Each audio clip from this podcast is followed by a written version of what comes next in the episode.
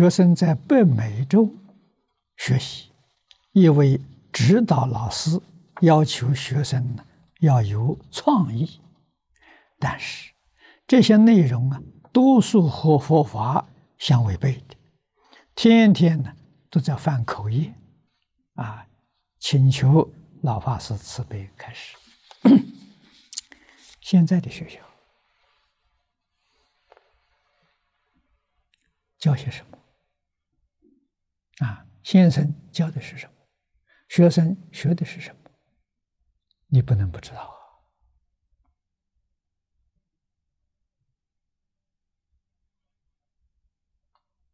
啊！啊，我这一生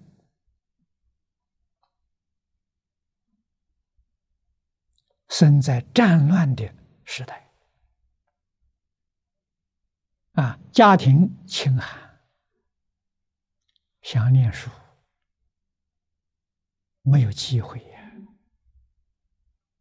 找不到学费呀，啊，还好，啊，为什么呢？没有被现在学校啊，把我的头脑扰乱了，啊，但是好学，很想学。当年在台湾，啊，听说方东美先生，啊，是一当代的哲学家，我对哲学很有兴趣，啊，所以，啊，因为我听说他是桐城人呐，桐城是不是桐乡啊？啊，隔壁一些个县份呢，啊，我就是毛遂自荐。啊，自己写一封信给他，啊，也寄了一篇文章给他看，啊，想到学校去听他的课。一个星期之后，他回我的信，要我到他家里去见面，啊，跟他见面，啊，那么我就提出我的要求，希望到学校旁听他的课程。他告诉我。现在学校，先生不像先生，学生不像学生。你到学校去听课呢，你会大失所望。这个话五十六年前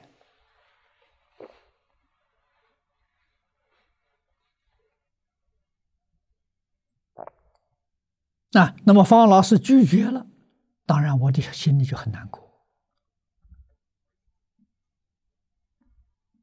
啊，没想到，啊，他老人家对我们这一个真正想学的人，还是很慈悲，啊，很关怀，啊，他告诉我，他说这样好了，你从下个星期起，每一个星期天到我家里来，我给你上两个钟点课。我那个时候自己生活自顾不暇，一分钱的学费都不能够供养。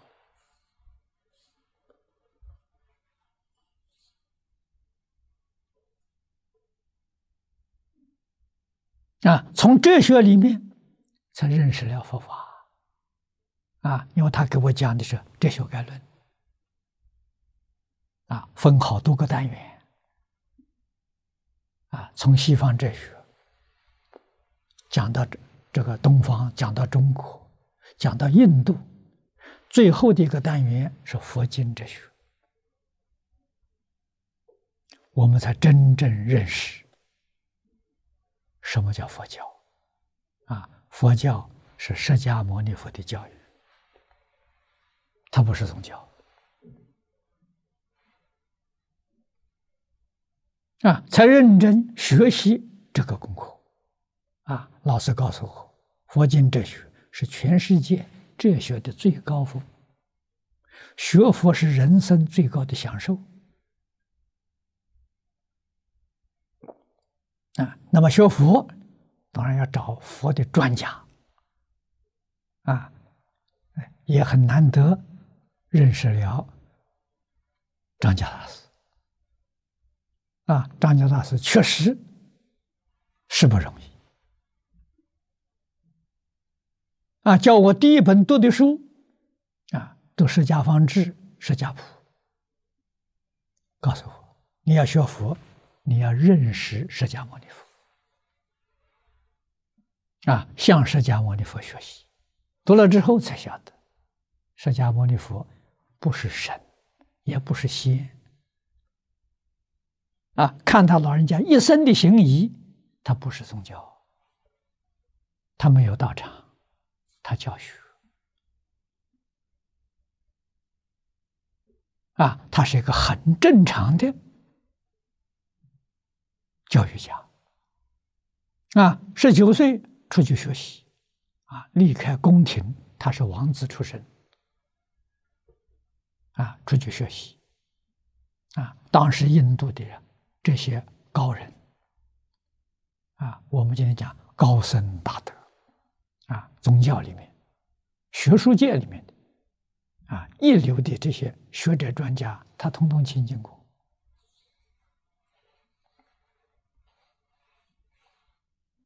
啊。学习到最后十二年，他三十岁，因为。终极的答案找不到啊，那就是宇宙从哪里来的？生命从哪里来的？这都是哲学科学上大问题啊！所以他在菩提树下，以后叫菩提树了。恒河边上有个大树，底下入定，把十二年所学的通通放下，这一放下了，就大彻大悟。全明白了，从此开始教学，一直教他到往生。啊，他七十九岁过世的，教学四十九年了。所以你了解他之后，他是什么人呢？他是教育家了，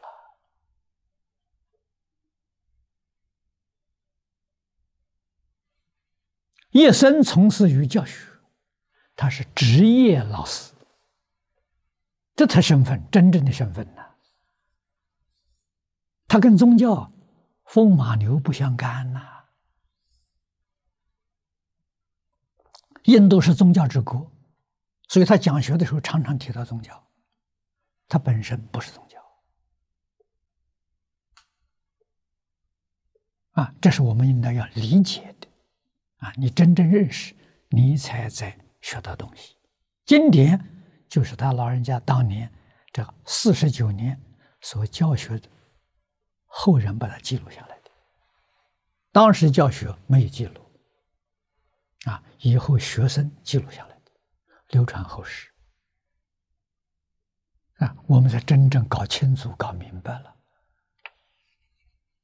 啊，现在佛教里面这些仪规都是后来祖师大德做的。释迦牟尼佛当年在世，通通没有，这个要要晓得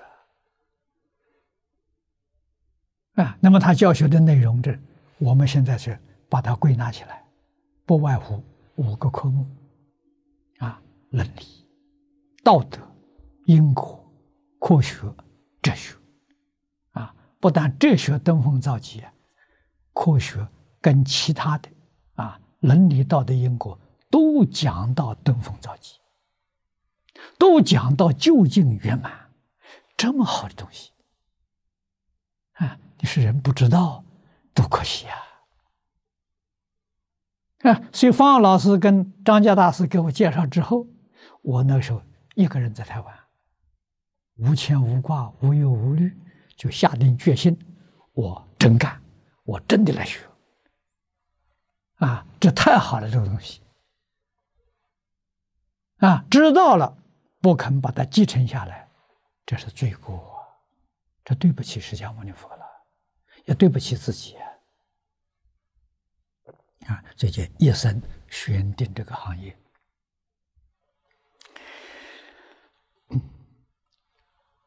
啊，所以佛跟孔子都没有创意，一生没有创作，没有发明，啊，他们一生传的是什么？